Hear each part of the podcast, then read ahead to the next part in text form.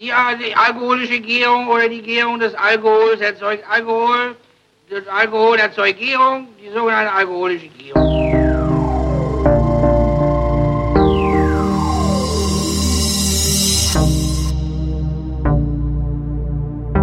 Wer redet, ist nicht tot.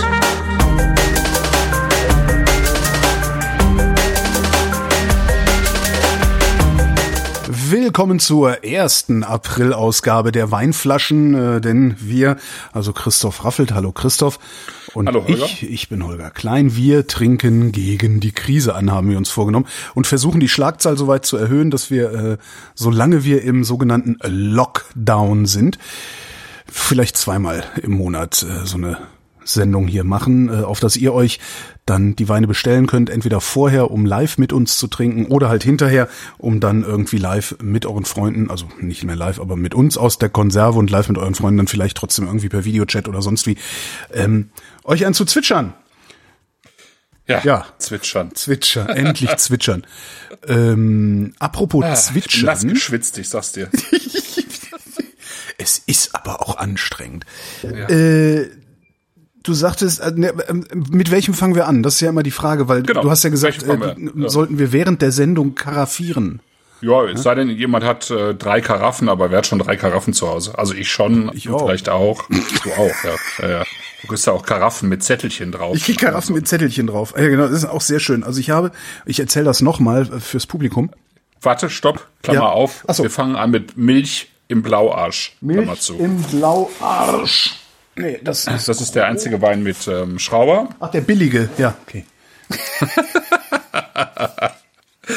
Ja, der, der neuseeländische quasi. Karaffier der ich den. Neuseeländer unter den Rheinhessen. Dann karaffiere ich den jetzt mal eben. Ja, karaffier ihn doch mal. Genau. Im Blauarsch.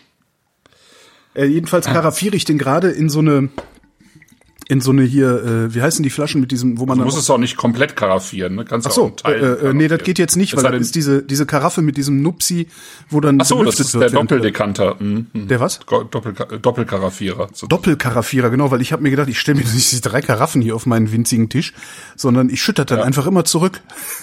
Ja. Und dann kann ich Ja, die. Flaschen dann auch wieder da rein. Und diesen, diesen Doppelkaraffierer, ich habe ja, äh, in, ich weiß gar nicht, im Januar oder im Dezember oder sowas äh, von einem unserer Hörer äh, so eine Flasche geschenkt gekriegt. Der hat gesagt, hier, tu mal auf deine Wunschliste. Oder ich habe selber da drauf getan, der hat mir die geklickt. Und die kam so an, dachte ich, ey geil, kannst du kannst du dann gebrauchen, insbesondere für Weißwein, wenn das Wetter besser wird und so. Hab die erstmal weggestellt und hab die gestern oder vorgestern äh, ausgepackt. Nachdem ich gel- gelesen habe, nee, Quatsch, nachdem ich einen Korken kaputt gemacht habe von einer anderen Flasche. Und äh, hol die so raus, alles total schön, original, verkorkt, äh, original verkorkt, Plaste noch drum und alles mögliche. Äh, hol die Flasche raus, was sind denn da für, für Post-its drauf? Hat mir da einer eine Widmung hingeschrieben? Ist da wirklich äh, ein Post-it, also zwei Post-its mit so Pfeilen, die auf so einen winzig kleinen ähm, Glaseinschluss zeigen. Und auf dem einen Post-it steht, in dieser Preisklasse inakzeptabel. Ist das ein Rückläufer gewesen? Und das war das erste Mal in meinem Leben, dass ich einen äh, Amazon-Rückläufer abgekriegt habe. Also ich kenne das bisher immer nur als ja, Vorwurf, dass Amazon gelegentlich äh, ja, Sachen, die zurückgeschickt werden, als neue wieder ver verhökert. Und äh, das war jetzt so das erste Mal. Was ja immer, fast immer noch besser ist, als den, den ganzen Scheiß halt wegzuschmeißen, ne? Ja, Was sie ja auch in großer Masse tun. Ich meine, gut, äh, jetzt einfach so Rückläufer wieder weiter zu versenden, geht natürlich auch nicht. Aber Nee, eigentlich nicht. Eigentlich hätten die wenigstens Nee. die Zettelchen abmachen müssen. Ne? ja, genau. Das ist dieser Menu, ne? Ähm, Oder Ja, genau, Menü, äh, Menü. Wine, Wine Breeze. Das ist vor allen Dingen ja, ja. in dieser Hatten Preisklasse, wir ja auch schon in der Sendung ein paar Mal. Ja, in dieser Preisklasse inakzeptabel. Wir reden hier halt über 35 Euro. Ne? Und es ist jetzt nicht so, dass das unbenutzbar wäre und, und äh, Menschen schreiend wegrennen, wenn du das Ding auf den Tisch stellst, sondern es ist halt einfach ein kleiner Einschluss im Glas. Himmel, ey. Mm, so, jetzt habe ich den karaffierten, jetzt muss ich den mir einschütten. Ach, scheiße. Hier, Deckel nicht. Ach, jetzt alles voll. Alles voll. Wie, naja. Was? Hast du Sauerei gemacht? Ja, weil, ach, ich habe den Deckel, da gehört ja normal noch so ein Deckel auf den Deckel. Ne? Ah, äh, ja, den- das heißt, ich wäre ein bisschen leise. Nee, bist du jetzt aber nicht mehr. Also du brauchst. Nee? Nee, Ah, nee, nee, du. Äh, Ach so. Ich kümmere mich schon. Ich habe den Chat auch im Blick. So. Kassel trinkt, sagt schön mit euch, ein bisschen wie ausgehen, ja. So. ja, man wird, man wird halt, äh, Bescheiden. Bescheiden, genau. Bescheiden. So. so, ich habe eingeschenkt. Das Schlimme Ja, ist ja auch, ich hab mir dann im Vorfeld habe ich sogar so, ach Gottchen, ey, sonst quatschen wir ja immer so viel so, ja, ich war in äh, dem Restaurant. warst und- du denn? Warst du nicht weg? Nee, ich war überhaupt Also nicht. ich war, ich war im Park. Also nee, stimmt gar nicht. Ich war gar nicht im Park. Ich war im auf dem Friedhof. Wir gehen jetzt auf den Friedhof. Äh, wir haben hier neben dem Volkspark Mhm. schon mal dran gewöhnen, so. Ne? Einen, genau, sehr großen, sehr großen Friedhof, so einen alten Friedhof halt, ne? Äh, mit großem, mit altem Baumbestand und eben weitläufig, ne? Also der ist, glaube ich, fast so groß wie der Volkspark. Da ist aber niemand, ne? Im Volkspark äh, ist recht voll bei dem Wetter. Auf dem Friedhof ist natürlich eigentlich niemand, äh, so gut wie niemand. Das ist ganz angenehm. Also da kann man dann einfach mal in Ruhe spazieren gehen. Sehr zum Ohne, Verdruss. Sehr zum Verdruss Ja. der, äh, wie heißen die denn, die da, der Gärtner, der Friedhofsgärtner. Ich habe mal früher in meinem, in meinem ersten Beruf beim Film, haben wir mal auf dem Melatenfriedhof in Köln gedreht und da hatte ich halt dann notwendigerweise mit dem Chef da zu tun, also dem dem Greenkeeper oder wie das heißt am Friedhof und äh, der sagte irgendwann, ich verstehe überhaupt nicht, warum die Leute hier nicht viel öfter hinkommen. Das ist das perfekt gepflegte Naherholungsgebiet, was wir hier haben. Hier können sie sogar, wenn sie ein bisschen an, an den Rand gehen, können sie hier sogar Picknick machen. ja. Ja, ist auch. Ich meine, die Luft ist toll. Ähm, also da ist einfach sehr viel, sehr viel Baumbestand, ne? Und sehr viel ähm, Vögelei, wollte ich schon sagen. Zwitscher. Ähm, also im Moment natürlich, ja, genau. Na und was Naja, ich halt auch, ich, ich habe ja in Frankfurt habe ich ja äh, direkt am, wie hieß denn das, äh, Hauptfriedhof, Zentralfriedhof, dann, der, wie heißt denn der, der Friedhof da? Na egal, da ist dann der gro- große Friedhof und daneben ist noch der so ein alter jüdischer Friedhof. Ähm, da bin ich auch total viel spazieren gegangen, weil diese ganzen Gräber, die sind ja auch ganz interessant. Ja, absolut. Auf jeden Fall. Ja, ja. Also wir sind auch äh, da durchgegangen, auch mit der Kleinen, und äh, haben äh, uns irgendwie die Gräber angeschaut, die Namen, die uns irgendwelche Geschichten ausgedacht, sozusagen zu äh, Auffälligkeiten äh, auf den Gräbern. Da kommen ja schon manchmal ein paar ganz komische Sachen vor. Ich weiß noch in Grudesberg, äh, da war so ein alter Friedhof, äh, da waren auf ganz vielen Grabsteinen waren die Frauen nicht mit ihren Namen Mit Frau Raffel, verewigt. Frau, Frau Christoph Raffel. Ja, genau, mit Frau Christoph Raffelt dann verewigt. Ne? oh super, das. Ding ist undicht. Ja. Scheiße. Echt? Oh. Ja, ich habe gerade versucht, das zurückzukaraffieren und das ging gar nicht. Ähm, okay, dann hast du diesen, ja, dann hast du das Gummi äh, drumherum vielleicht noch nicht richtig.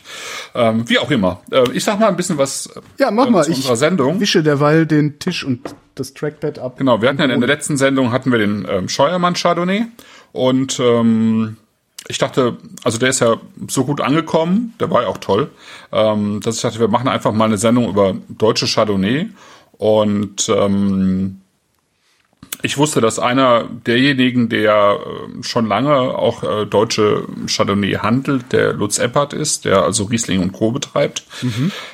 Und ähm, also Chardonnay ist ja, äh, wie gesagt, immer noch so eine so eine Sorte in Deutschland, die eigentlich erst im Kommen ist. Ja, also ähm, von den, ich glaube, 26.000 Hektar, die Rheinhessen hat, ist ja das größte Anbaugebiet.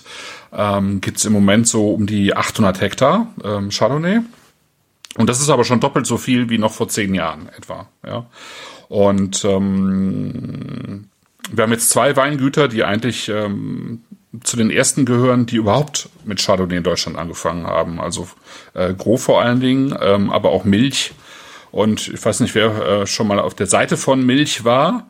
Ähm, ich kenne niemanden, der jetzt mehr verschiedene Chardonnays im Angebot hätte als das Weingut Milch, also der Karl Hermann Milch. Also in Deutschland jetzt.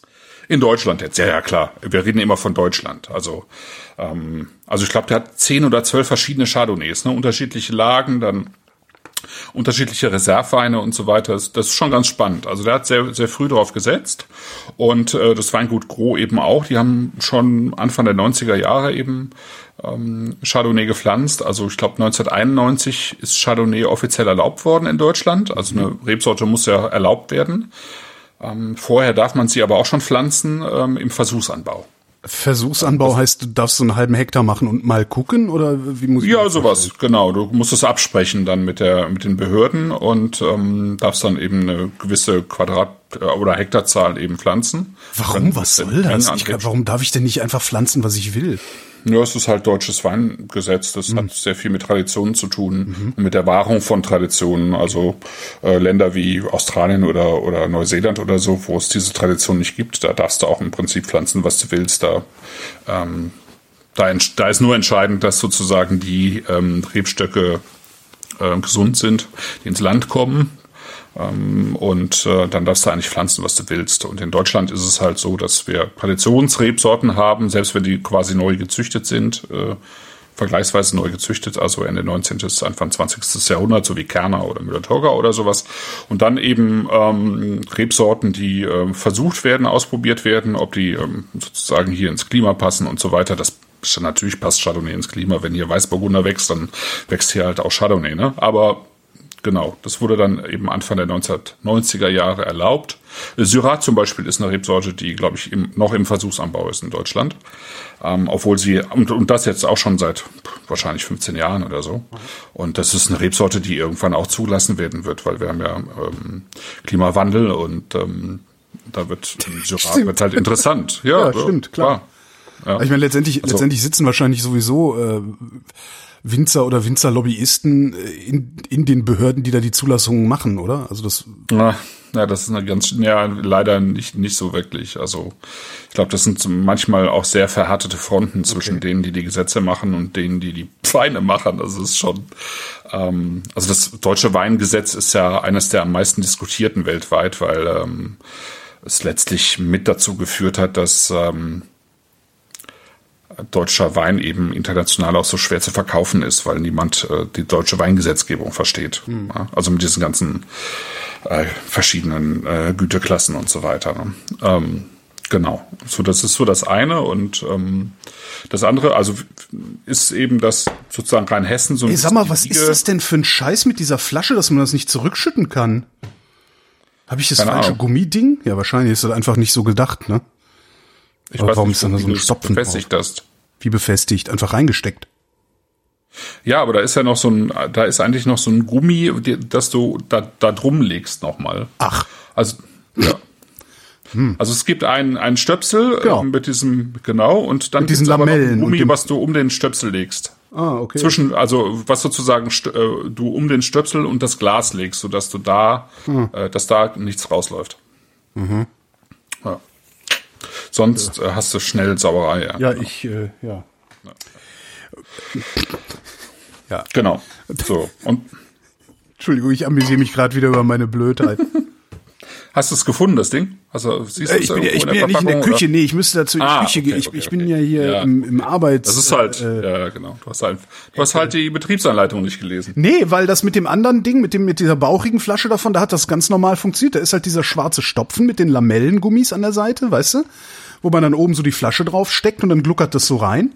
Ja. Ja, und dann drehst du das Ding einfach rum und dann gluckert das wieder raus. Ja. Wenn ich das hier mit der Flasche mache, da ist auch ein Loch drin in diesem Deckel. Der ist wahrscheinlich gar nicht um die.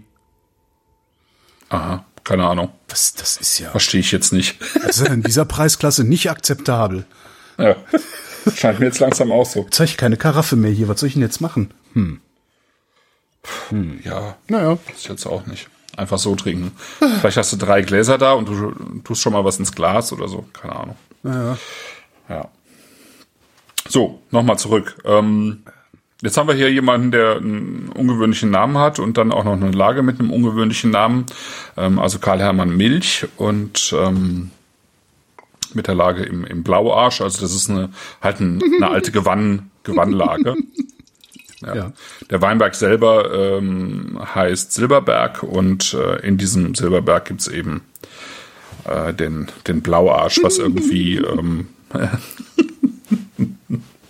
was irgendwie von, von teils blauem Gestein halt herrührt, den den den es halt in, da gibt.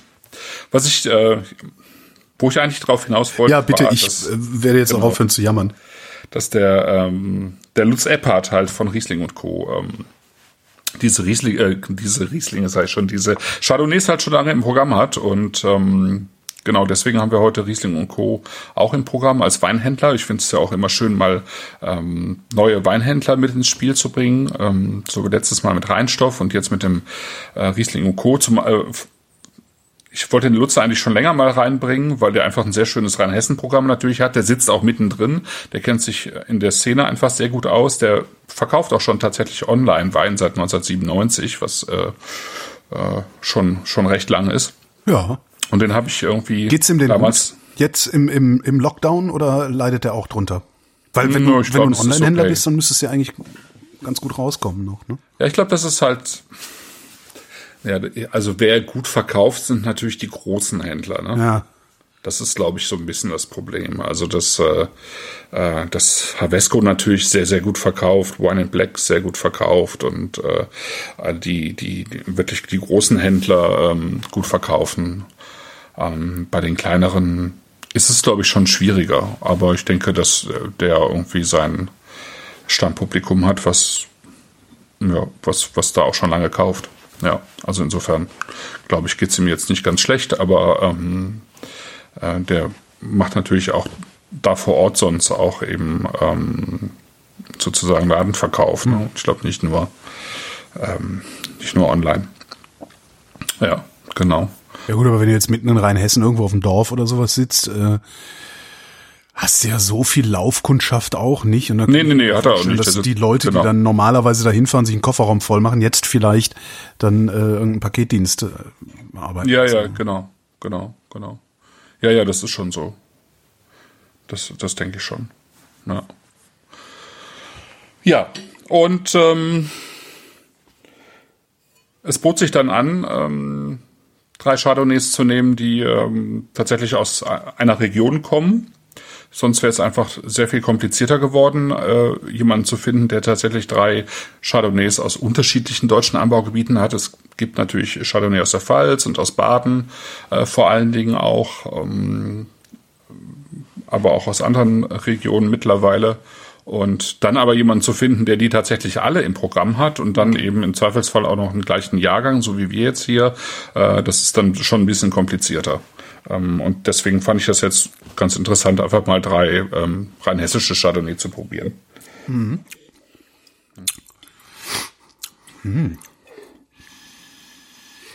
Also im Prinzip ist es so, dass ähm, Chardonnay eigentlich im Wesentlichen äh, auf Kalkböden wächst und das ist in dem Fall Weil, oder ab, weil er auf Kalkböden nur angebaut wird oder weil er sich da am wohlsten fühlt?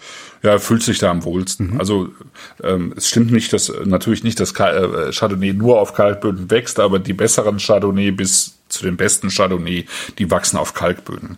Und ähm, Chardonnay wächst im Prinzip überall. Ähm, das ist das Interessante an Chardonnay ist eigentlich, ähm, dass es eine sehr sehr genügsame Rebsorte ist. Die Brennnessel des Weißweins. ja, sowas, ne? Also im Gegensatz jetzt zum Pinot Noir sozusagen dem roten, ähm, äh, nicht Gegenspieler, aber dem, dem, dem roten ähm, Pendant. im, im, im Burgund, genau, danke. Ähm, das ist halt echt eine Diva und der Chardonnay ist eigentlich ähm, ähm, unkompliziert. Aber er ist halt so ein jemand, der, der äh, eben sehr genau dann auch äh, ins Glas bringt, sozusagen den Ort ins Glas bringt, wo er wächst, in welchem Klima er wächst und äh, auf welchen Böden er wächst. Und, und, und natürlich auch, äh, wie er, wie er dann im, im Keller gemacht wird. Also er reagiert eben sehr stark auf Holz, dann auch auf Holzeinsatz. Und ähm, ich denke, das ist schon äh, das ist schon eben das Interessante an der Sorte. Es gibt unglaublich viele völlig belanglose Chardonnay. Ähm, ich glaube viel mehr eben als Pinot Noir, weil Pinot Noir eben ähm, viel weniger angebaut wird. Und ähm, Es gibt halt vor allen Dingen extrem viele diese, ähm, ja, wie du sagtest, Holz halt, ne, diese, diese New World Chardonnays, die irgendwie immer alle total cremig, karamellig, irgendwas sind. Ja, wobei sich das ja auch deutlich reduziert hat, Okay. würde ich sagen. Ne? Mhm. Also es gibt, die gibt's natürlich noch, aber mh, die, der Holzeinsatz und, und eben gerade dieser, dieser Röstholzeinsatz, der hat sich schon deutlich äh, verändert. Das kann man sehr, sehr gut ähm, feststellen. Du hast bestimmt, als wir damals angefangen haben, Wein zu trinken, ähm, von Penfolds äh, Chardonnay mal gekauft. Mit Sicherheit, ja, ja. Ne? Also ähm, hier von den diese diese Markenweine. Ne? Äh, Die waren damals total äh, total holzig. Ja, würde ich heute nicht mehr haben wollen. Ne? Ja. Nee, genau. Buttercreme, Ja, Holz, genau. ähm, Birne, Vanille, äh, all das. Äh, Volles ähm, Programm, genau. So, genau, Banane, Dr. so, so Oetker, diese ganze, ja, sowas, genau. geh mal in den Laden und kauf dir jetzt mal eine Flasche von dem, ähm, wie heißt der nochmal? Konunga Hills, genau. Ja. Konunga Hills. Ähm, das hat sich komplett verändert. Total. Ja, weil tatsächlich die Trinkgewohnheiten sich verändert haben und ähm, die eben im Laufe der Zeit bei Penfolds jetzt eben auch ähm, kühler, kühlere Lagen erschlossen haben, äh, weniger Holz einsetzen und so weiter und so fort. Also man kann da sehr sehr gut drauf reagieren und insofern ähm, und wenn man wenn man jetzt nach Kalifornien schaut, da gibt's halt also die ich sag mal die Top Riege der Weinmacher, die die werden das früher auch nicht gemacht haben, oder?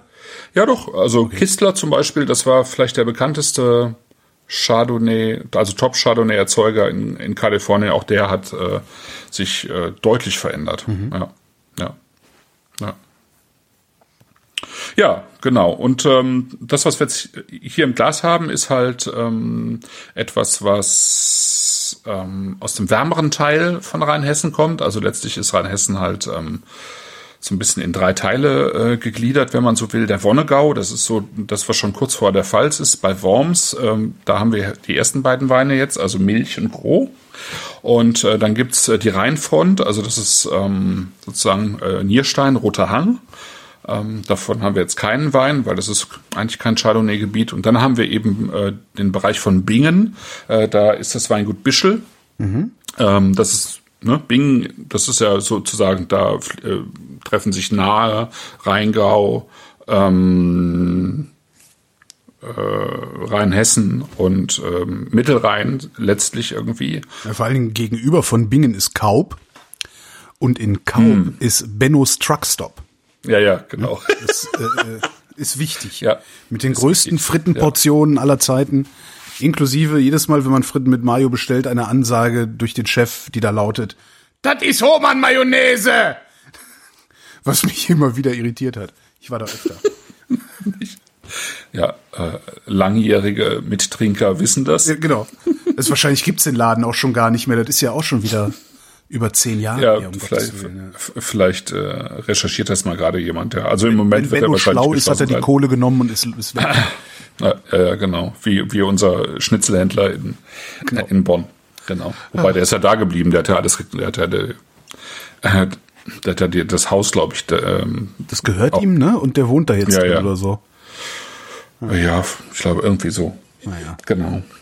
Genau. Und äh, also da in der Nähe liegt halt Appenheim und dann eben auch ähm, sozusagen die Lage Laurenzi-Kapelle. Das ist das, was wir dann sozusagen als letztes, als drittes im Glas haben.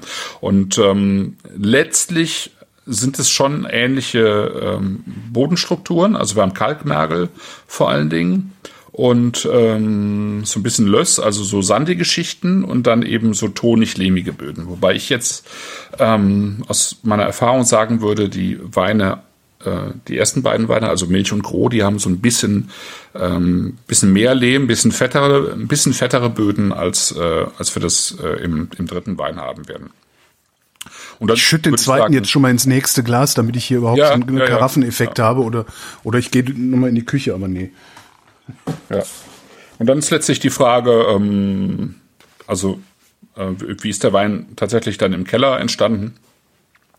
Ähm, bei Karl Hermann Milch ist es halt so, dass er seitdem er äh, das Weingut übernommen hat, äh, spontan vergärt, ähm, ganz traubenpresst, spontan vergärt, ähm, in sozusagen in das Fass hinein, in, in gebrauchte Holzfässer hinein, also in gebrauchte Barrix hinein und äh, den Wein dann eben reifen lässt. Ganz traubenpresst? Ne? Äh, genau, ganz Traubenpressung ähm, ist äh, die Idee, ähm, tatsächlich die, die ähm, Trauben mit Stielen und Strünken zu ah. vergehren.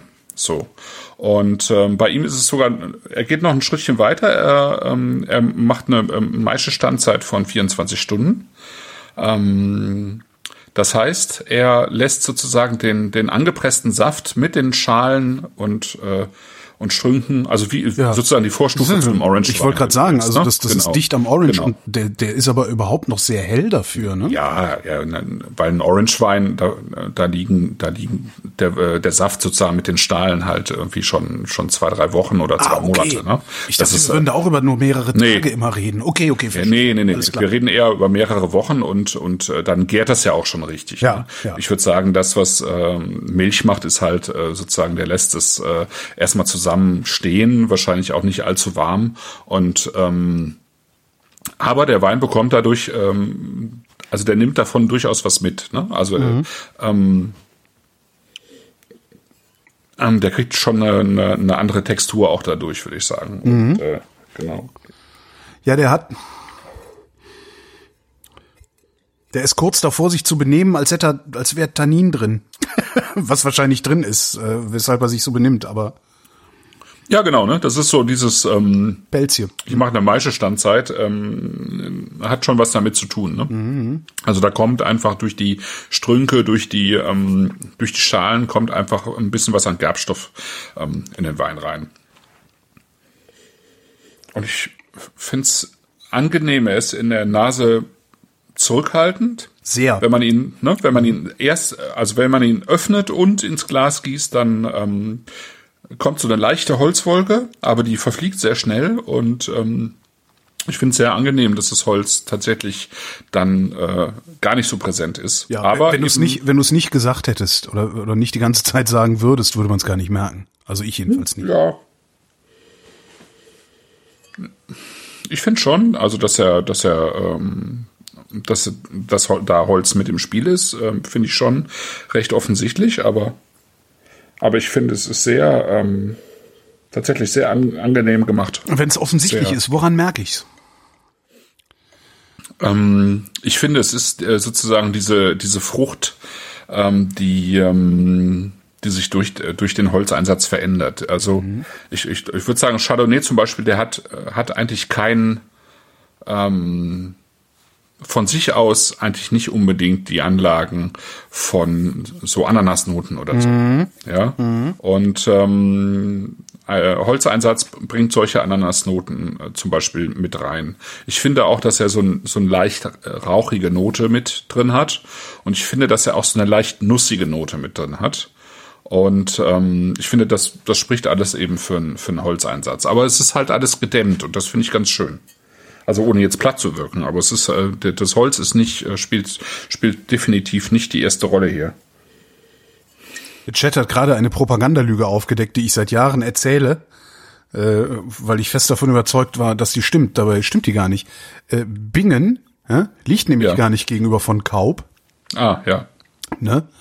sitzen mal. Das ist, also das ist wirklich, also das ist das, also das ist jetzt wirklich, ich war mein Leben lang davon überzeugt, dass Bingen gegenüber von Kaub liegt. Wie komme ich denn da drauf? Ich weiß nicht, ich hätte jetzt auch, aber ich, mir ist es jetzt gar nicht aufgefallen. Ist halt auch eigentlich vollkommen egal. Natürlich liegt Bingen gegenüber von Kaub. Kaub liegt auf der einen Seite vom äh, Dingens Rhein. Ho wahrscheinlich, hoffe ich. Warte mal. Ich gucke hier noch mal. ja, mal. genau, weil Bingen liegt nämlich auf der einen Seite vom Rhein und Kaub auf der anderen. Verdammte Axt. Ja, Das ist ja peinlich. Wie jetzt was? Na, das Kaub nicht gegenüber Also stimmt Bingen. nicht? Ich bin seit zehn Jahren, der, weiß ich, dass Kaub gegenüber von Bingen liegt. Warum haben die das verlegt? Naja, Die haben das verlegt. naja, also, äh, als ich das letzte Mal in Kaub war, war Bingen noch gegenüber. Vielleicht saß, Okay. war da auch nur ein Schild, das Richtung Bingen gezeigt hat. Ich habe gedacht, ja, dann ist da Bingen. Kann doch auch sein. Okay. Es ist furchtbar. Ich sollte weiter aus Kaub ist, äh, ist einfach äh, weiter den Rhein runter, oder? Mhm. Ja. Wei- weiter einen Rhein runter und auf der anderen Seite. Gegenüber ist, was, was ist da jetzt? Bacharach, Bachach, Bachach. Ach ja. Gegenüber ist Bacharach. Gegenüber ist Bacharach. Ja, okay. Verstehe. Wahrscheinlich war Bennos Truckstop noch nicht mal in Kaub, sondern in Bingen. Das heißt, das ist, ah ja, genau, das ist noch, erst kommt Lorch und dann auf der anderen Seite Bacharach, dann kommt Kaub und dann kommt irgendwann Oberwesel. Ah ja, okay. Ach, guck, Genau, Bennos Truckstop gibt's noch. Lorelei. Ja? ist ja ein Ding. Super. Muss ich irgendwann nochmal hinfahren. Können wir ein Hörertreffen machen. Nach der Krise, nach der Krise mal ein Hörertreffen in Bennos Truckstop. Ja. Ja. Ähm, Ja, Holger. Im Chat wird gerade gefragt, gibt es vergleichbare Chardonnay aus dem Bur- Burgund, also geschmacklich vergleichbare Chardonnay? Ja, bestimmt, würde ich sagen, aber ich kann jetzt, ich könnte jetzt keinen, ähm, kein Weingut sagen, wo ich jetzt, also wo ich jetzt äh, so einen direkten Vergleich sehen würde, ja. Ähm, tendenziell würde ich bei, bei diesen rein hessischen Chardonnay, äh, wenn ich wenn ich jetzt an Burgund denke, würde ich schon recht weit in den Süden von Burgund gehen, also äh, so Richtung Mâconnais, also auch da, wo es wo es schon deutlich wärmer ist. Ne? Also Burgund ist ja auch einfach eine sehr breite ähm, also ein breiter Raum sozusagen. Ne? Das fängt im Norden im, im Norden mit Chablis an und hört eben im Mâconnais auf, kurz vorm Beaujolais. Und ähm, Mâconnais hast du im Sommer das Gefühl, du bist irgendwie kurz vor der Provence, ja, wenn irgendwie da die Zikaden ähm, äh, da tönen in den Weinbergen. Ähm, aber also und im Chablis hast du nie im Leben äh, das Gefühl, du bist irgendwie in der Nähe von der Provence. Also das ist schon eine sehr große Bandbreite. Ne?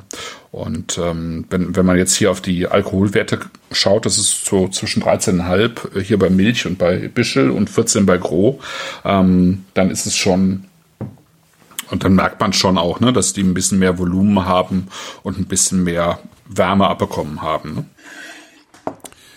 Ich finde das mit dem Namen ganz cool. Das kann man sich dann so in die Cornflakes machen und sowas und keiner kann was sagen. Ja. Milch ist schon witzig, ja. Ja. Ja.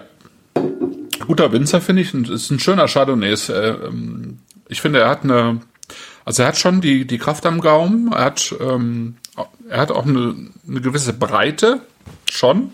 Aber ich finde, das, das hebt die Säure eigentlich wieder auf. Das ist schon, finde ich schon ganz gut, muss ich sagen. Der Chat hat eben äh, vorgeschlagen. Achso, Entschuldigung, ich dachte. Ja, ja, nee, sag Der mal. Chat hat eben vorgeschlagen, dass statt darüber zu reden, in welche Restaurants wir denn so gegangen sind in der letzten Zeit, ähm, äh, bei welchen äh, Läden wir denn in letzter Zeit bestellt haben. Das ist eigentlich eine ganz witzige Idee für diese Zeit. ja, ja. In Zeiten von Corona.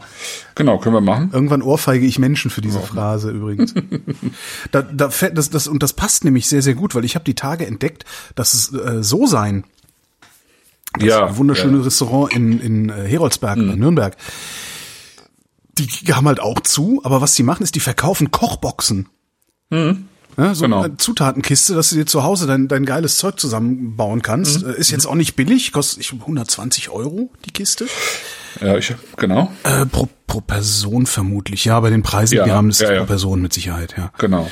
Aber da habe ich auch gedacht, ach wie geil, weil wer Geld über hat und in der Nähe von Nürnberg wohnt oder in der Nähe von Ja, die Würzburg wohnt, verschicken jetzt sogar deutschlandweit. Aber Nee. die wollten das, doch, die wollten das eigentlich schon zu Ostern machen, aber es ist dann irgendwie, irgendwas ist da schief gegangen, Mhm. äh, weshalb das dann nicht funktioniert hat. Aber jetzt wohl nach Ostern fangen die auch an, deutschlandweit zu verschicken. Ja, also, äh, falls du, ne, falls, Ja, aber dann, ich muss das selber schon. zubereiten. Das könnte dann ein bisschen problematisch sein. Ich glaube, wenn ich 120 Euro für eine Portion Essen ausgebe, ein bisschen paranoid. Also ich habe das gemacht und zwar nicht beim So sein, weil das ging ja noch nicht, äh, sondern ich versuche irgendwie ähm, tatsächlich auch hier in Hamburg zu schauen, ähm, ja, bei den äh, regionalen Anbietern einzukaufen. Aber da macht das ähm, 100 200, das Restaurant 100 200, ähm, was ähm, eben auch ein Ein-Sterne-Restaurant ist hier in Hamburg und vor anderthalb Jahren aufgemacht hat.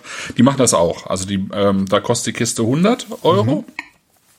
Und äh, das ist ein Restaurant, das eben ähnlich wie das So sein eben äh, komplett mit regionalen Erzeugern zusammenarbeitet. Und äh, die haben, die haben halt die Kiste äh, nach Hause geliefert ähm, mit äh, sozusagen Essen für eine Woche.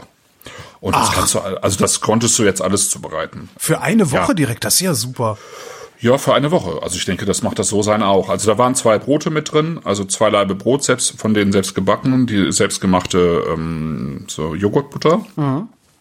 Dann hatten die ähm, eine Flasche von ähm, Sekt von Ziereisen da reingetan, so ein paar äh, kleine Ginfläschchen Och. und dann dann halt äh, einen größeren Sack Kartoffeln ähm, von einem hiesigen Geflügel ähm, Züchter eben so ein bisschen was von ähm, also schon, schon vorgegarteten Hähnchenschenkel und ein bisschen äh, Brust und ähm, eine von denen schon vorgegarte ähm, Roulade und dann gab's halt ähm, Mixed Pickles und so. Also die haben, da waren so viele eingeschweißte Tüten, äh, wo die halt viele Sachen schon so vorbereitet hatten. Das war schon schön. Also ähm, so, also keine direkte Anleitung, wie es zuzubereiten ist, sondern einfach nur so ein paar Ideen da mhm. reingeworfen, was sie jetzt so damit machen würden. Äh, da kann's jetzt äh, auch nicht so viel falsch machen, würde ich sagen. Also das war schon, das war schon ganz schön gemacht, muss ich sagen. Ah, das sind ja echt, muss ich ja. mal gucken, das gibt's vielleicht ja auch in Berlin. Also wenn es das in Hamburg gibt, dann, also auf die Idee wird ja jetzt nicht nur einer oder zwei gekommen sein. Nee, das denke ich auch. Das denke ich auch. Kann ja. echt mal gucken. Ja. ja. Genau. Und dann gibt's ja ähm, es gibt, gibt so viele Initiativen. Es gibt hier ähm, das Hala bei, bei uns um die Ecke direkt. Das ist ein libanesisches Restaurant, was wir einfach sehr mögen. Das ist wirklich 300 Meter von uns entfernt. Die haben es wirklich ähm, sozusagen mit dem Lockdown geschafft, innerhalb von fünf Tagen eine komplette Bestellwebsite auf ihrer Seite zu platzieren. Und da kannst du halt deren gesamte Gerichte irgendwie bestellen und die bieten es halt auch vorbei. Oder du holst es da ab. Ähm, was ich besonders gerade äh, mag, ist ähm, Eclair au Café. Das ist ähm, ein Anbieter eigentlich von äh, ja, ähm, Süßspeisen, also Süß, ähm, ähm, Patisserie. Mhm. So. Ähm, deswegen auch Eclair Café. Aber die machen eben auch sehr, sehr gute Croissants und, und Baguettes und Brötchen. Also die die hatten eigentlich damit angefangen, vor ein paar Monaten diese Sachen in die hiesige Sternegastronomie auch zu verkaufen. Ja. ja. also die haben echt Geld in die Hand genommen, um und die machen wirklich sehr, sehr gute Qualität. Und dann ist halt jetzt alles dicht und kein Restaurant und äh, nichts mehr geöffnet. Und jetzt haben die halt auch angefangen, ähm, das Backwerk eben ähm, zu ähm, ja, nach Hause zu bringen. Ach Gott, ich bitte um, genau. ich bitte um entsprechende ja? Hinweise für Berlin, weil das fände ich halt nochmal ganz schön, weil im Moment bestelle ich mir halt äh, Zutaten, beziehungsweise irgendwie so, ja, Maître Philippe, ne, so äh, mhm. Terrinen und Pasteten und Zeugs. Mhm. Ähm, aber da irgendwie von einem, von einem angenehmen Restaurant mal was geliefert zu kriegen, ist ja vielleicht auch nicht schlecht. Ja. Vor allen Dingen unterstützt man die damit halt, ne? Ja, das ist halt der Punkt. Ja. Also das ist, äh, Genau, das ist der Punkt. Ja. Ähm, die brauchen die. Also mein, mein Lieblingsrestaurant hier im, im Viertel sozusagen, das ist ja, ähm, hab ja schon häufiger erwähnt, die kleine Brunnenstraße. Die haben jetzt einfach äh, erstmal zwei Wochen gebraucht sozusagen, um sich ein bisschen zu sammeln und haben fangen aber jetzt auch an. Also da kannst du jetzt sozusagen bis 12 Uhr anrufen und dann zwischen 15 Uhr und 18 Uhr eben deine Gerichte rausholen. Und das habe ich jetzt noch nicht gemacht, das werde ich aber dann nächste Woche mal machen, weil das ist natürlich auch schön. Ja. Gerade mal ja. bei Kumpel und Keule geguckt, die liefern leider nicht. Mhm. Äh, die Bini Lee, da warst du doch schon mal. Ähm, das, ähm, ja, dieses ähm, koreanische Fusion-Restaurant. Ähm, Ach, hier, äh, Kochukaru. Ja, genau. Die, das ist halt am anderen, kochen auf, am anderen Ah ja, okay, ja, dann werden die das auch nicht bringen, ja. Nee, nee. Also die, die machen natürlich, die kochen und äh, die, ich glaube, die bringen auch vorbei, aber äh, dann eben auch in ihrem Kiez wahrscheinlich. Ach, ich finde halt gerade die Idee, dass das so eine so eine Box ist, also nicht, dass du dann irgendwie ein Abendessen bekommst oder sowas, sondern so. dass das eine. Box ist, äh, aus der du dann wirklich fünf Tage lang was zu kochen hast. Das finde ich halt toll. Ja, ja. ja. Naja, vielleicht hat ja jemand eine Idee und mag mal einen Kommentar da lassen entsprechend. Ja. Äh, was trinken wir denn jetzt? Ja, trinken wir Weingut Gros. Ähm, ja, genau. genau, da sind wir ja noch. Ist in dem Glas, genau. Genau, das ist tatsächlich, ähm, soweit Lutz mir das erzählt hat, ähm, derjenige, der die ersten Chardonnay, offiziell die ersten, den ersten Chardonnay eigentlich in Deutschland gemacht hat, mhm. 1993. Ähm, wie gesagt, 1991 ist Chardonnay zugelassen worden, 1993 ähm, hat äh, das Weingut Gros eben den ersten Wein rausgebracht. Ich glaube, da war auch schon der. Ähm, Hallo? Der, der Axel, ja, der, der, äh, der Axel Groh äh, hatte damals, glaube ich, auch schon angefangen. Der hat das Wein, Weingut dann bis ähm, letztes, vorletztes Jahr, glaube ich, geführt. Also das, was wir jetzt im, in der Flasche haben, äh, Chardonnay Rosengarten, das ist halt äh, einer dieser alten Weingärten mit mittlerweile alten Reben sozusagen. Ähm, der 217er Jahrgang, den hat er noch gemacht. Mhm. Und ähm, soweit ich das weiß, ist das Weingut äh, dann in einen entfernteren Teil der Familie übergegangen, nämlich zu den 30 Ackers. Das ist ein, ähm, ja, so ein bisschen so ein Familienimperium mittlerweile in dem Teil von Rheinhessen. Ähm, wenn man auf die Gro-Website geht dann ähm, und die Geschichte und so liest, dann äh, werden die 30 Ackers noch nicht erwähnt, aber wenn man ins Impressum geht, dann sieht man es halt schon doch. drin, ja. Da stehen sie schon drin, genau. Also im Prinzip wird die Geschichte von vom Weingut Gro noch als Familienweingut erzählt, aber ähm, es ist halt übernommen worden sozusagen von von den 30 Ackers und ähm, ja. Ähm, liegt nicht weit entfernt eigentlich von, von Milch, ähm, ist also beides im Wonnegau und ähm, wir können ja einfach mal sozusagen reinriechen und mal gucken, inwiefern sich das Ja, wesentlich, wesentlich üppiger, äh, wesentlich üppiger als der Milch. Ich finde, der hat doch diese, so, dieses, so eine Cremigkeit in der Nase. Und ein Gummiboot. Ein cremiges, üppiges Gummiboot. also praktisch Chiara Ohofens Lippen in Gelb. Okay. Das sagt mir jetzt nichts, aber ja, das ist so eine so eine so eine so ein so ein, so ein äh, äh, Düsseldorfer Botox, äh. Düsseldorfer Botox äh, und zwar die Tochter von ähm, dem ehemaligen Arbeit, das Mittelstandspräsidenten oder so. Du erinnerst dich vielleicht an dieses Interview, Ja, ja. meinte, ich muss weg und dann mitten im Live-Interview einfach gegangen ist, weil er die Antworten nicht wusste auf die Fragen, die ihm gestellt wurden. ja, ja. Und die hatte so sehr, ich weiß gar nicht, wahrscheinlich tue ich ihr völlig Unrecht und sie hat sich mittlerweile wieder zurückoperieren lassen und so. Äh, keine Ahnung. ja, genau, würde ich auch sagen. Ne? Ist üpp, ähm, üppiger. Hier hast du auch diese, ähm, ähm, diese, ähm, ich habe heute irgendwie so Wortfindungsstörungen. Ne? Ananas, genau, die Ananas irgendwie äh, stärker mit drin, äh, zitrische Noten irgendwie klarer, so mehr Grapefruit, ähm, würde ich sagen. Findest du, ich finde den in der Nase, also in der Nase finde ich den viel gelbfruchtiger irgendwie. Jetzt habe ich den anderen nicht mehr im, naja. Also ich finde den auch gelbfruchtig. Also, ähm, aber ich finde halt trotzdem, dass diese schon in der Nase diese diese Ananasnoten irgendwie diese diese leicht exotischen Noten auch deutlich stärker sind als bei Milch. Und dann kommt halt irgendwie so dieses üppig gelbe, dieses saftig äh, gelbe mit da rein. Ja, gucken wir mal. Und hier musste musste nicht drüber nachdenken am Gaumen, ob da jetzt Holz mit im Spiel war oder nicht. Ne? Das ist deutlich Oh ja, präsenter. ja, hm, das merke ich. Oh ja. ja. Ja, vor allen Dingen ein Stückchen weiter hinten. Hm. Genau. Interessant, der war. Hm. Ich hatte den ne, anweisungsgemäß ein paar Stunden vorher aufgemacht und aufmachen heißt immer Schluck trinken oder wegschütten, wegschütten meine ich. Mhm. Ja. Schluck Ja. trinken, Korken drauf, Kühlschrank. Ähm, und ich fand den in warm, Mhm. in warm, frisch geöffnet. So, dass ich dachte, wow, saufen! also wirklich, ich musste mich richtig zusammenreißen, äh, nicht Ja. äh, davon irgendwie mehrere Gläser schon hinter die Binde zu kippen. Das ist jetzt, wo der ein bisschen offen ist und gekühlt, ist das, der ist nicht schlechter geworden, aber der animiert mich nicht mehr so sehr dazu, den wie Limonade wegsaufen zu wollen. Das finde ich ganz spannend. Ja, ist ganz interessant. Ähm, ich finde, finde auch, dass Chardonnay sehr gut mit Wärme irgendwie ähm, klarkommen kann. Also ich habe, ich weiß nicht, ob du es mitbekommen hast, ich hatte äh, noch mal was über den Scheuermann Chardonnay ge geschrieben auch. Äh, in, auf ähm, ähm, Instagram und Facebook ist ja eh nicht mit, aber äh, ich hatte nämlich den, ähm, ich hatte den dann am nächsten Tag noch einen Schluck getrunken und den Tag drauf und dann hatte ich den hier stehen lassen bei mir im Zimmer. Ähm, da war noch die Hälfte drin etwa. Und ich habe den einfach eine Woche stehen lassen, also bei Zimmertemperatur. Und habe den dann nach einer Eine Woche, Woche? weil ich Wow. ja eine Woche genau, äh, eine Woche bei Zimmertemperatur mit halbem äh, Sauerstoff obendrauf sozusagen. Wie halben Der Sauer. war nach einer Woche.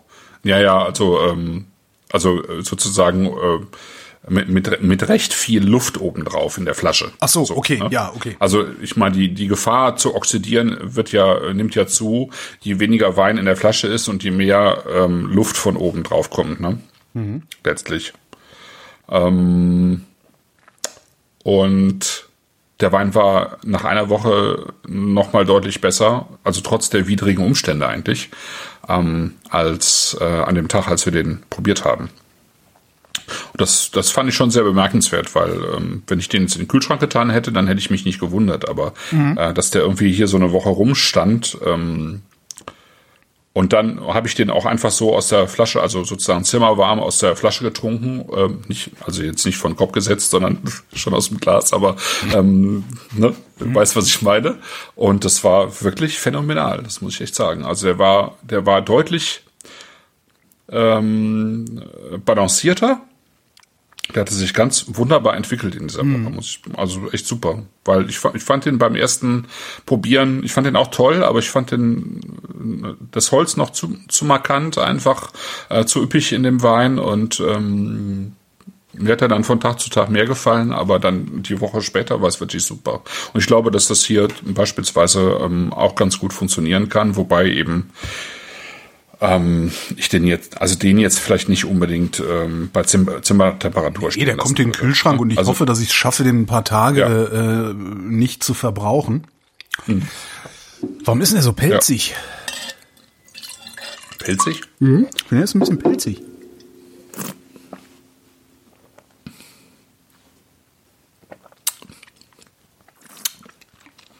Pelzig. Hm. So als hätte er auch ein bisschen äh, lang auf der Maische gelegen. Okay. Also zumindest fühlt sich das im Mund so an, aber vielleicht ist auch irgendwas Ja. meinem Mund kaputt. Nö, das, aber das kann, kann auch ein bisschen, also in dem Fall würde ich eher sagen, es ist vielleicht ein bisschen vom Holz. Und weil er dafür sozusagen noch recht jung ist auch, ne? Okay. Was ich sehr schön finde, ist diese, diesen bitteren Zug, den er hinten hat. Ja, ja, ja. Hinten, rechts, links, hinten auf der Zunge. Ja. Also insgesamt finde ich den Sehr schön. finde ich den sehr schön balanciert. Das ist schon, ähm, also das ist auch wirklich ein gekonnter Holzeinsatz. Das ist, ähm, ich bin jetzt nicht so ein Riesenfan davon, aber es ist schon, das funktioniert schon sehr gut, finde ich. Es ist, ähm, es ist recht klassisch und ich finde in Anführungsstrichen schon recht burgundisch äh, ausgebaut. Also äh, da wäre ich jetzt zum Beispiel schon mehr ähm, tatsächlich so in den bekannteren ähm, Regionen von, von Burgund, also so, keine Ahnung, Meursault oder so. Also von der Stilistik her. Also dieses üppige, dieses etwas wärmere, dieses ähm, auch ein bisschen breitschulterigere ähm, und, und, und auch tatsächlich der Holzeinsatz. Das ist schon toll. Also Umdrehung hat er denn 14. 14. Jo. Das ist aber auch mal, also der andere hatte doch auch Mhm. Ja, ja, das ist nicht ohne. Irgendwas 13,5, Ja, 14. das ist nicht ohne. Der nächste geht mit 13,5, ja. Ja, das ist tatsächlich mal eine andere Ansage als die Rieslinge, die wir sonst haben und sowas, ja. War sehr schön. Ja. Also ich würde sagen, so mit so ähm, also wa- was was ich auch schön finde, wenn man also wenn man ihn getrunken hat und äh, der bleibt noch so ein bisschen im Mund stehen, dann bekommt der noch sowas rauchiges Ja. hinterher. Ja. Ähm, und auch sowas von diesen, ja, so geröstelte Haselnüsse so ein bisschen, ne? Dieses, diese Röstnoten einfach, die da mit drin sind, aber die eben ähm, nicht auf den Wein draufgeklatscht sind sozusagen, also ähm, son sondern wirklich so schön fein verwoben sind und nachher so richtig schön stehen bleiben. Das finde ich schon super. Also, also da muss ich so ein ja, da muss sich so ein burgundischer Ortswein dann auch schon anste äh, anstrengen, ähm, um das, um das hinzukriegen, so in der Preisklasse. Schon gut. Wo du äh, äh, gebranntes, also äh, kennst du, habe ich neulich im Bioladen gefunden. Es gibt von Rapunzel gebrannte Mandelbrotaufstrich. Ja. Ganz finstere Sache. Ja, ja, ja, das kann ich echt empfehlen. ja. Kenne ich. Ja, kann man aber auch nur ab und zu mal, ne? Ja, ja, das ist, äh, ich habe auch länger gebraucht, das wegzuessen. Bestimmt so drei, vier Tage. Ich habe äh, einen Alkohol geschickt gekriegt, ich weiß nicht von wem. Es handelt sich um eine Flasche Gin Fusion. Okay. Fruchtiger Birnenbrand meets Craft Gin. Die, hab ich, die hatte ich hier hingestellt, um sie in der Sendung irgendwie zu öffnen und zu gucken, was das kann. Und das mache ich jetzt mal, habe ich gedacht, so für zwischendurch.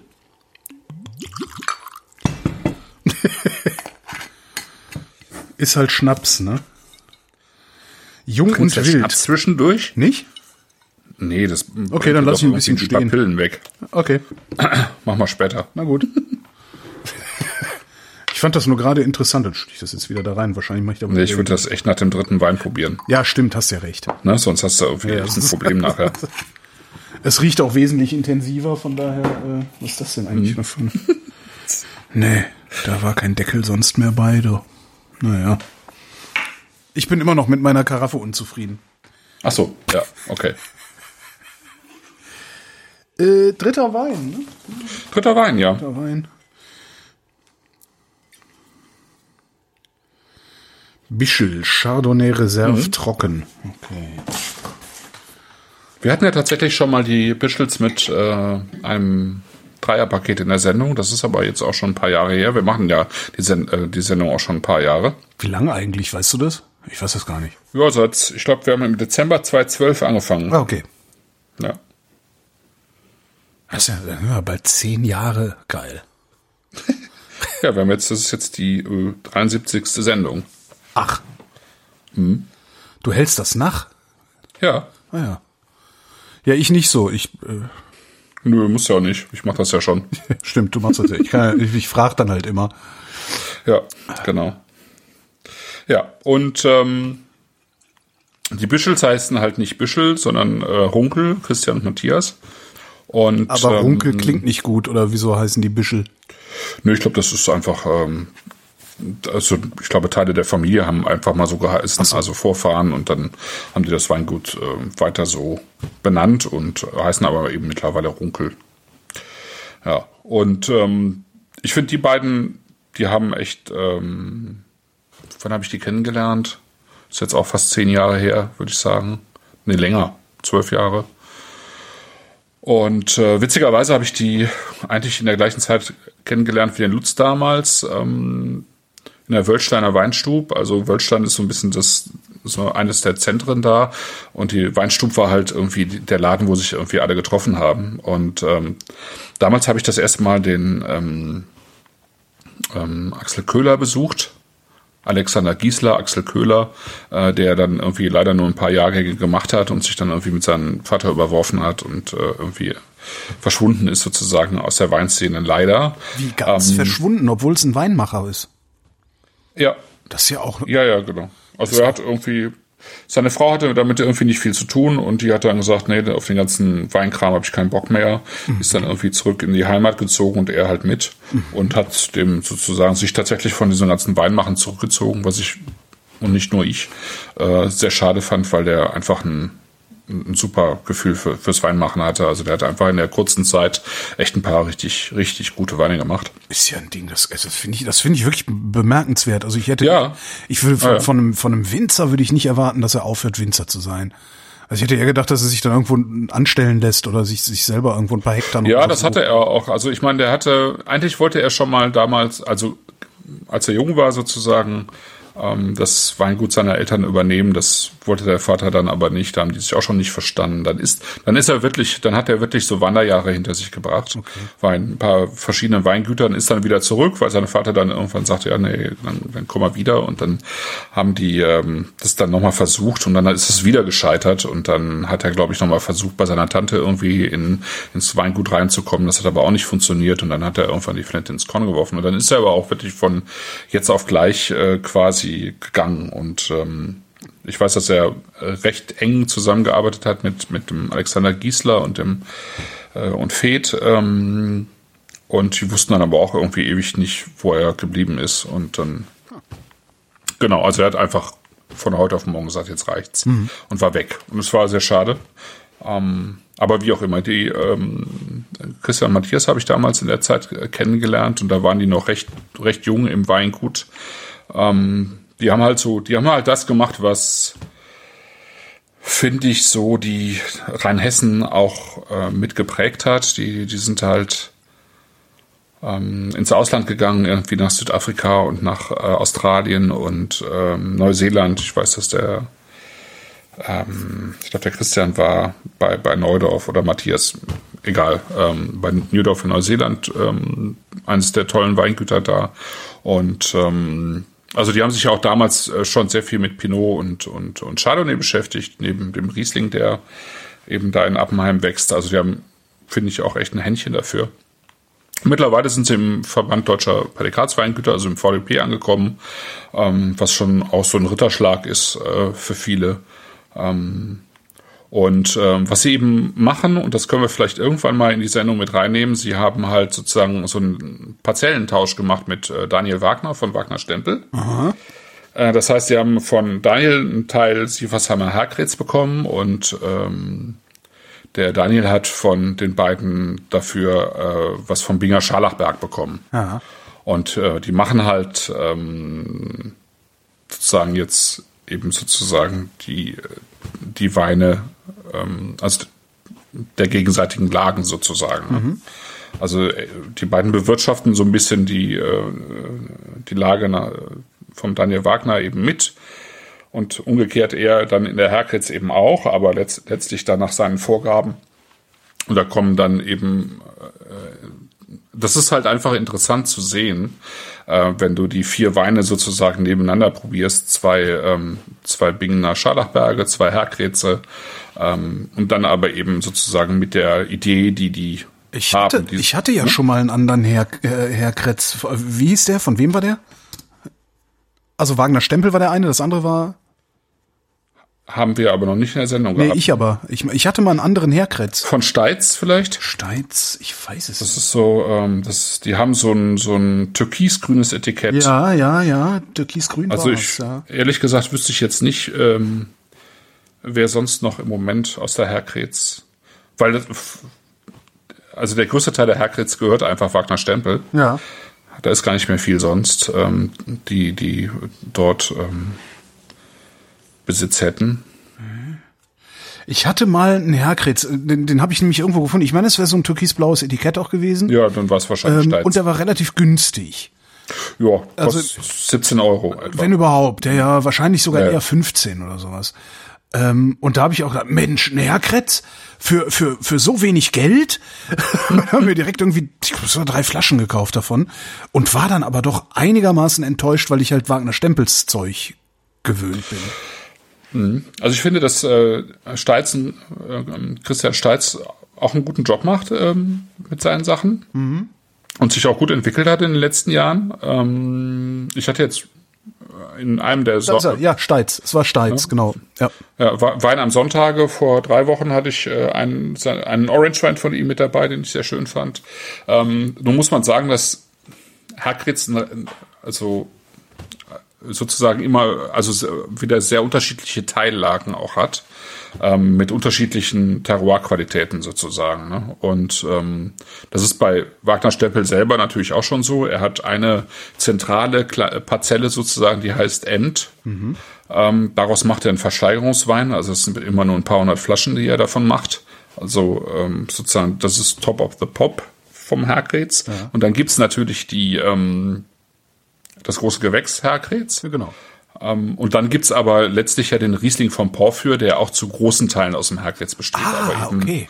Ne, aber eben, also ich, ich glaube, wenn man Steitz Herkretz nimmt, dann sollte man ihn mal parallel zu ähm, Zum Porphyr. Daniel Wagners Porphyr trinken Ja, und dann ja. mal schauen. So, ne? Also der war Weil auch- ich glaube, das ist ist, jetzt auch nicht so, sozusagen dass der- die Terroir-Qualität. Ja, also der Steitz, der war jetzt auch nicht schlecht, ne? Überhaupt nicht. Mhm, Das war ein prima Wein. Der war eh, aber das war halt so, ich das, Schnäppchen, ne? So Nur 15, wo ich sonst 30 zahlen muss. Ähm, Und das hat Mhm. Nee, mich dann natürlich irgendwie, das, ja, war dann, Nee, das ist aber auch Äpfel mit Birnen verglichen. ja, habe ich aber nicht klar, gewusst, weil ich bin halt, Nee, nee, nee, nee, natürlich nicht. Aber der Wag- äh, Daniel, der, der, der macht jetzt seit 2001 eigentlich die Herkretz äh, als Wein. Der hat eine Wahnsinnserfahrung in der Lage Hm. und ähm, das ist einfach ein großer Unterschied. Und er hat wirklich die, äh, ähm, die besten pa Parzellen in der Herkretz. Das muss man einfach auch sagen. Ja. So, So, Wischel ja. Chardonnay 2017. in der, ich finde in der Nase bisher den, den, den auffälligsten. Ja. Also wo der, Milch war so der Milch war ja praktisch weg, äh, der Dingens, äh, der, der war sehr üppig und aber der ist jetzt, da ist total viel drin irgendwie. Also ich habe ein bisschen, Hast du da ein bisschen was von, von Walnuss mit drin? Also so einen ganz leichten Hauch von Walnuss oder habe ich hier ein leichtes Korkproblem? Weil am Gaumen merke ich das nicht, aber in der Nase also habe ich so ein Flint bisschen. habe ich. So ein bisschen, hm, okay. Walnuss. Walnuss. Ja, so, so, so ein bisschen, so eine ganz leichte Walnuss oder Bitternote, so eine, so eine phenolische Note. Ja, ähm, ja, ja, das ja, das ja. Hm, okay. Aber nicht als nicht im nicht im unangenehmen Sinne. Hm, okay. Der Chat sagte eben auch schon, da wäre irgendwie ein Fehlgeschmack drin. Warte, ich guck mal. Lösungsmittel und, und noch was unangenehm Faules dazu, Lösungsmittel, okay. Sagt der Chat. Ja, ja.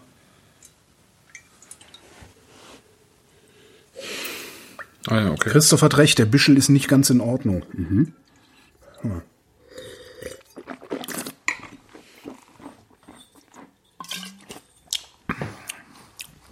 Nee, faul schmeckt er bei mir auch, auch überhaupt nicht. Hm. Nee. Ich finde den auch am, am Gaumen. Also es ist so ein bisschen gedeckt. Also ich weiß nicht, ob ich. Ähm, Das ist ja mal. Der Chat schlägt vor, nicht faul, sondern Nebelmaschine. Und ich finde, das trifft sehr gut. okay. Das kennst du jetzt nicht so, weil du nicht so oft feiern gehst, ne? Ja, ständig. Jetzt gerade nicht wegen Corona, aber ansonsten, klar. Nee, natürlich kenne ich Nebelmaschine. Witzbold. Ja, hätte sein können. mhm. Aber ich finde den sehr schön. Also ich, Ich finde den auch schön. Ähm, ich, hab, ich war nur ein bisschen irritiert. Also die, dieses, ähm, dieses kratzige, was unreif wirkende in der Nase. Also, also das ist, Walnuss ist jetzt, weißt du, so wie so ein, ja, wie so eine unreife Walnuss, meine ich. Sowas hat man ja manchmal in einem Jura-Wein, oder, aber das hat man auch manchmal eben, wenn's, äh, wenn's so ein bisschen korkt, ne? Aber ich hab, kann das am Gaumen nicht feststellen mit dem Kork. Und ansonsten ist er in der, in der Nase, finde ich auch schön, weil der, weil der ähm, deutlich untypischer ist als die anderen beiden, finde ich. Also untyp, ne? Ähm, der ist viel, da sind so mehr Blüten drin, das ist so ein bisschen heller insgesamt. also beschreib mir, beschreib mir, wie ein Chardonnay riechen soll und ich sage dir, dass das hier kein Chardonnay ist. Ne? Also am beeindruckendsten finde ich den Flint. Na, riechst du das auch? Okay. Ja. Und das ist, ähm, Das, ist erwarte ja ich so ein bisschen, Chardonnay.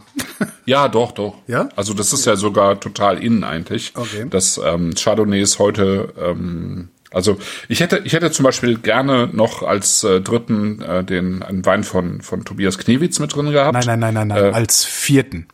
Als vierten, ja. genau. Äh, als vierten der, einen Wein von Tobias Knewitz mit drin gehabt, der ähm, wie die ähm, Runkels äh, eben, äh, also im, im Prinzip quasi auf der anderen Straßenseite äh, wohnt und arbeitet. Und der hat, ähm, der macht zwar im Wesentlichen Riesling, ist aber vor allen Dingen bekannt geworden für seinen Chardonnay. Das ist sozusagen eigentlich so der heiße Scheiß an Chardonnay in Rheinhessen in den letzten Jahren gewesen. Und ähm, der macht den eben sehr, ähm, äh, sehr auf die, wie man dann sagt, reduktive Art und Weise. Das heißt, ähm, ähm, vergären im Holzfass auf der ganzen sozusagen groben Hefe, die da mit drin sch, ähm, schwimmt, also verkehren und ausbauen. In einem Fass, spundvoll, immer sozusagen reduktiv, ohne Luftzufuhr äh, und dann können, also wenn, wenn sozusagen diese ganze Hefe mit da drin bleibt, sozusagen der ganze Dreck in Anführungsstrichen mit drin bleibt, dann können diese Chardonnays halt sehr gut diese, diese Knallplättchen Flint-Aromatik entwickeln. Ja, also mehr Knallplättchen als Flint eigentlich normalerweise. Und ähm, das sind halt Schwefelverbindungen, die sich dann da entwickeln. Und das hat der hier nur ganz, ganz dezent. Dezent? Hm? Ja, finde ich schon. Ich, ich finde das, äh, ich, also vielleicht ist meine Nase irgendwie besonders darauf geeicht oder so, aber das, ich finde das total auffällig. Im besten Sinne, ne? Aber Okay. Nö, finde ich gar nicht so. Pardon. äh, Chat, äh, Chat, der Chat wünscht sich gerne mal wieder einen Schaumwein. Okay. Okay. Na gut. Also in der nächsten Wir Sendung. sitzen ja noch ein paar Monate hier. Ja, ja, eben. Genau. Genau, für die nächste Sendung habe ich aber tatsächlich jetzt keinen Schaumwein rausgesucht, sondern drei Silvaner. Die nächste Sendung wird eine fränkische Silvaner-Sendung sein. Ja. Kann ich schon mal ankündigen, quasi. Ähm, findet, glaube ich, am 6.5. statt, ne? Steht schon bei dir im Kalender. Nee, die nächste Sendung Ja. findet nicht am 6.5. statt, sondern am äh, Nee, in 14 übernächste, Tagen. Entschuldigung. Ja. Ja. Ja, Genau, die, die, ich komme auch schon durcheinander. Die nächste Sendung findet am 22.04. statt. Die äh, ist ja auch schon angekündigt jetzt von mir heute, weil ich dachte, dann habt ihr noch einen Tag zu bestellen, bevor Ostern ist und dann können schon ein paar Pakete sozusagen auf die Piste, weil die Post ja im Moment auch ein bisschen länger braucht. Ähm, genau. Ja, und die übernächste Sendung, das wird dann die 75. Rindflaschensendung sein, die beschäftigt sich dann mit Silvana. Genau. Genau. So. Mir Ja. passt, mir passt irgendwas am Gaumen nicht. Okay. Zum Beispiel, dass ich ihn eingeatmet habe. Okay, verstehe. Achtung, Räuspertaste. Ja.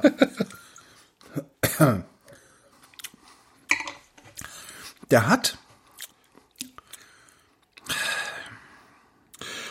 Also er hat, finde ich, eine, eine, eine, leichte Bitternote Ja. im, im Finale, die mir auch nicht so ganz gefällt. ja, so im Nachhall so, ne? Die bleibt so ein bisschen stehen. Ja.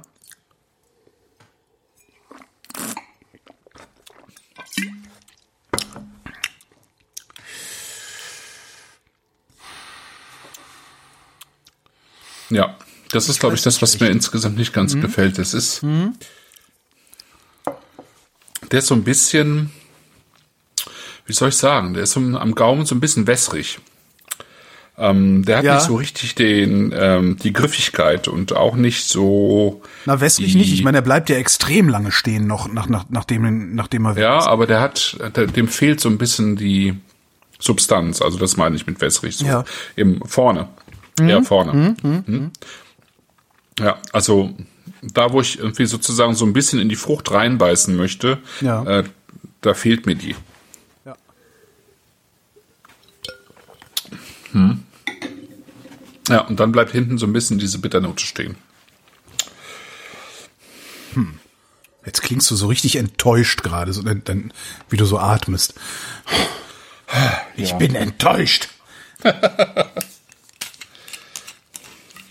Nein, ich, äh, ja, ein bisschen schon, weil, also ich schätze die beiden sehr und ich äh, mag die Weine auch äh, sehr gerne. Der überzeugt mich jetzt nicht so, aber soll dem Ganzen keinen Abbruch tun.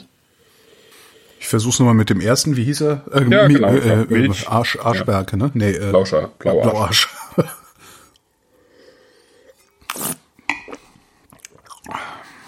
hm. Da passiert noch was, ne? Mhm. Ja, sehr schön. Ich finde, er wirkt jetzt noch frischer als vorhin. Hab ich eigentlich erzählt, habe ich erzählt, ne? Dass ich jetzt Brot selber backen kann? Ähm, hast du hier in der Sendung, glaube ich, noch nicht erzählt, aber an anderen Stellen? Ah, Okay. Ja. Na dann. Genau. Ich habe jedenfalls jetzt Naja, du hast ja, also erstmal hast du ja so, sowieso eine Sondersendung nochmal gemacht zum Sauerteig. Genau, ja, weil ich wollte, dass das jetzt alle, weil das ist ja so Sauerteig war immer so, dass ich dachte, oh nee, oh, das ist eine mythische Substanz. Stellt sich raus, ist es gar nicht. Dann hat ja irgendwie drei oder vier Monate lang Tobi Bayer versucht, mich zu agitieren. Er hat ja auch mal Sauerteig und mir immer Fotos geschickt und so. Und ähm, dann habe ich jetzt äh, neulich, was vor vier Wochen oder so, habe ich glaube ich zum ersten Mal dann angefangen, mir Sauerteig anzusetzen, aber es gab halt nirgends Mehl. Und alles, was ich hatte, war Roggenvollkornmehl. Und Roggenvollkornmehl, äh, nee. Ich weiß noch nicht mal, warum ich das gekauft hatte. Wahrscheinlich habe ich das vor einem Jahr gekauft, weil ich dachte, du musst mal Sauerteig machen und das macht man ja damit.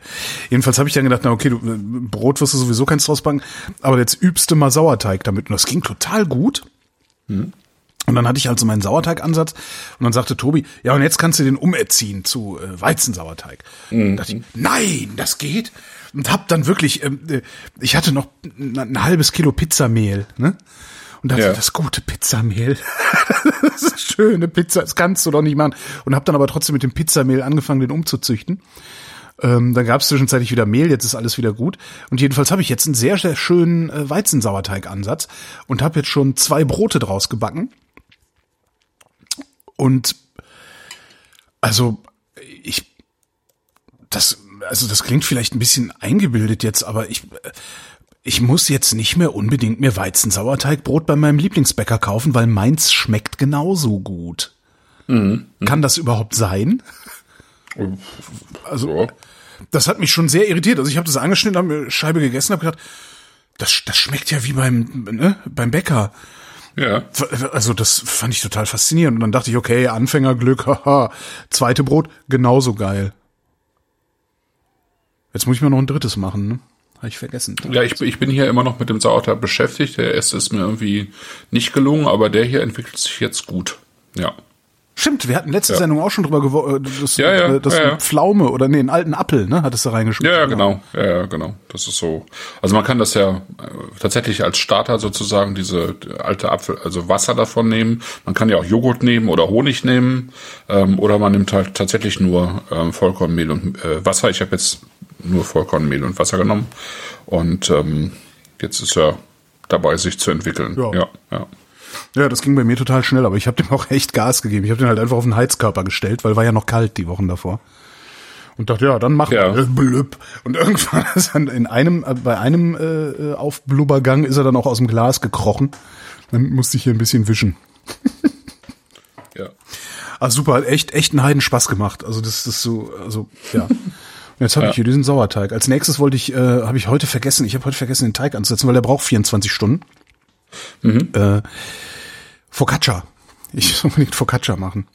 Ja. Also nachdem, nachdem, also wenn, wenn du, wenn, wenn du nicht unbedingt Focaccia machen möchtest, ne, guck dir Ja, ich auf nicht. Bitte?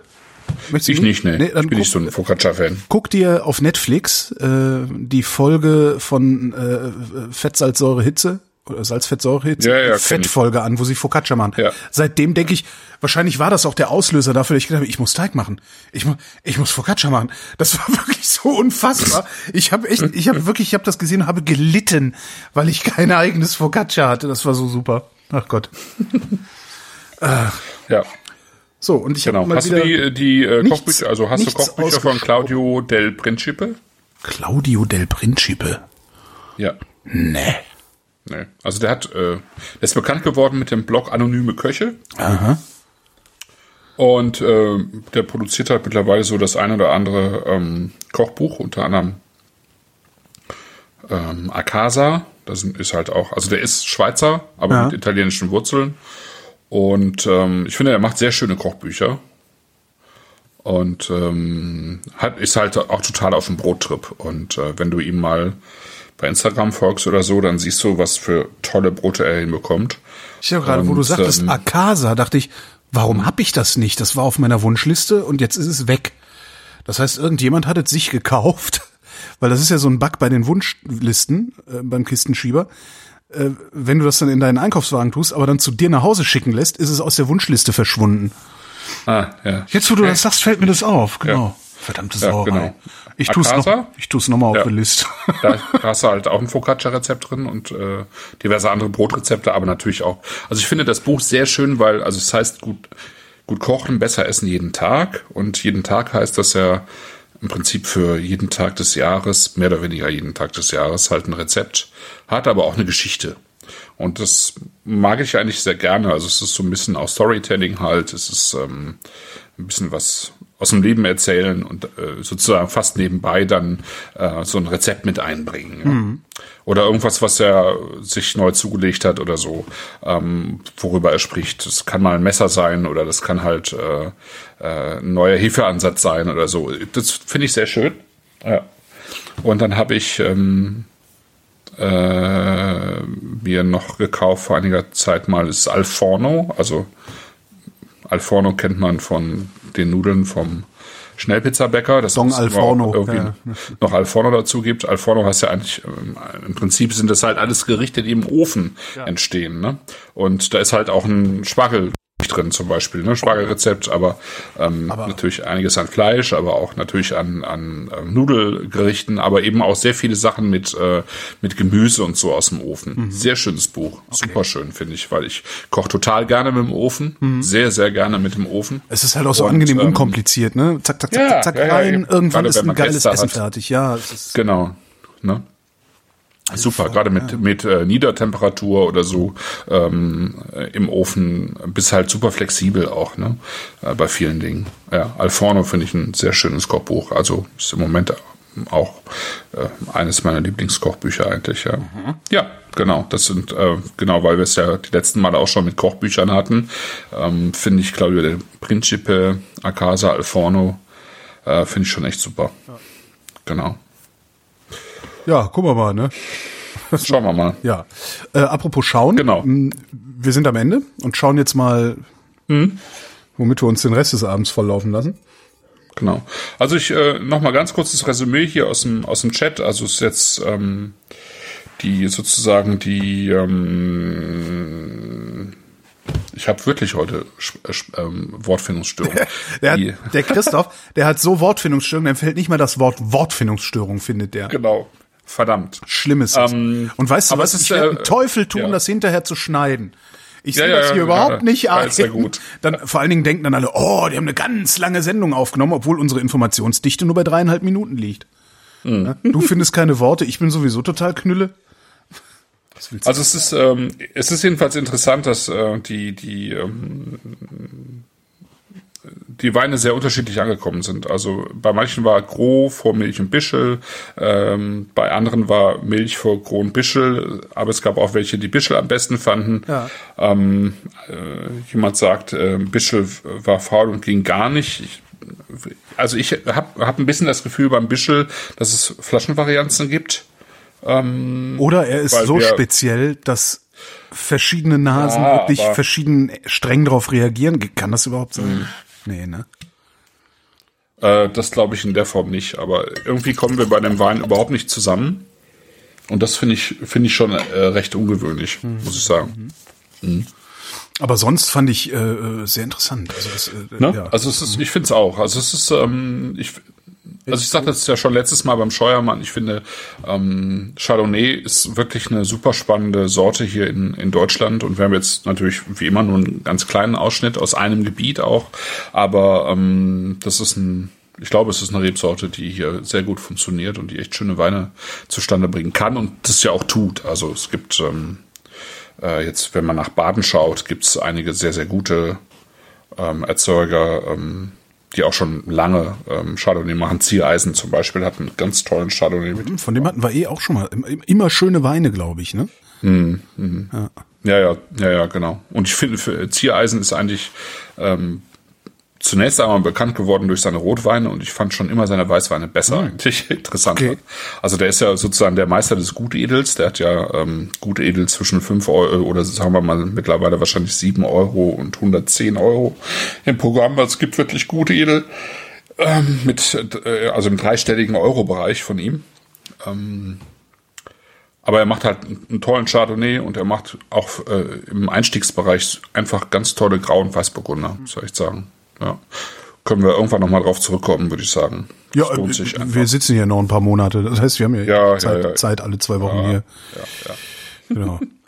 Ja, dann Genau, äh, also wir haben es ja gesagt, 22.04. ist die nächste Sendung. Es gibt Stimmt. drei Spätburgunder, genau. Drei Spätburgunder ähm, von Sehr Julia Bertram von der von der A, die mittlerweile heißt, heißt das Weingut Bertram Baltes, weil ihr Mann Benedikt Baltes an, den, an die A zurückgekehrt ist sozusagen.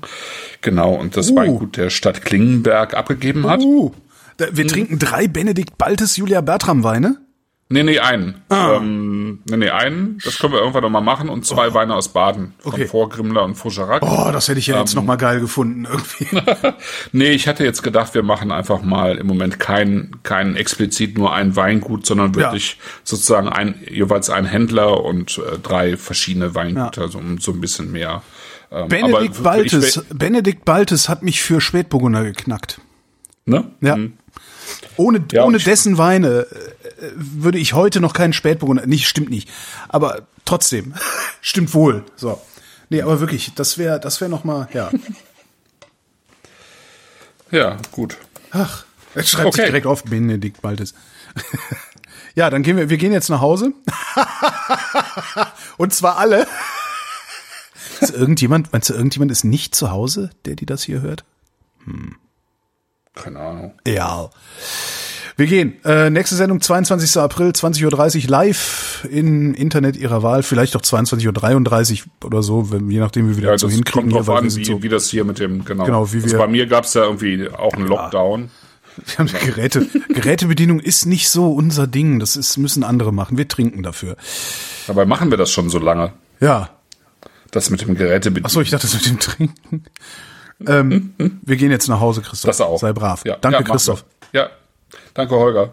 Danke euch für die Aufmerksamkeit. Danke, Wolfram. Wenn Sie in Nizza eine typische Nizzaer Kneipe suchen, ein Fischrestaurant am Hafen und Sie glauben, da ist alles frisch und alles billig, ähm, dann misstrauen Sie erstmal sämtlichen Empfehlungen. Es gibt tatsächlich ein Restaurant, das ist Cassin. Äh, Es ist zwischen all diesen Hafenrestaurants, wo man auch auf der Terrasse sitzen kann, ich meine, auf der Straße sitzen kann. Und es ist alles schön und pittoresk und touristisch. Und das hat man sich eigentlich vorgestellt. Und man glaubt, das ist dann besonders gut. Und Cassin hat einen Vorteil tatsächlich, der man ist so eingeführt, er ist der älteste am Ort, am Platze. Alle Fischer kennen ihn. Und wenn sie frische Fische bringen, dann ist er der Erste, dem sie diese anbieten. Deshalb sind die Fische bei ihm besonders frisch. Das heißt, die Chance, einen alten Fisch zu kriegen, einen vergammelten Fisch, ist bei ihm geringer als woanders. Punkt. Damit erschöpfen sich seine Qualitäten. Absolut. Denn die Zubereitung dieser Fische ist wiederum genauso schlimm wie nebenan. Das heißt, ein Turbo zum Beispiel. Ein Turbo, den wir hatten für zwei Personen, wird nur gemacht ab 140 Francs. Das muss man sich vorstellen. Das sind 70 Francs pro Portion. Das war ein Baby-Turbo, ähm, durchgekocht und mit Aioli. Sehr ordinär und äh, ohne irgendwelche Kunstfertigkeit, außerdem noch schlecht rangiert und alles Mögliche. Es lohnt einfach nicht, dort zu essen, weil der Preisunterschied ist, fehlen die 15 Prozent, die in dem draufstehen. Aber sonst kostet ein Typo auch nicht mehr als 70, 70 80 Francs in einem guten Restaurant. Diese Unterschiede lohnen einfach nicht.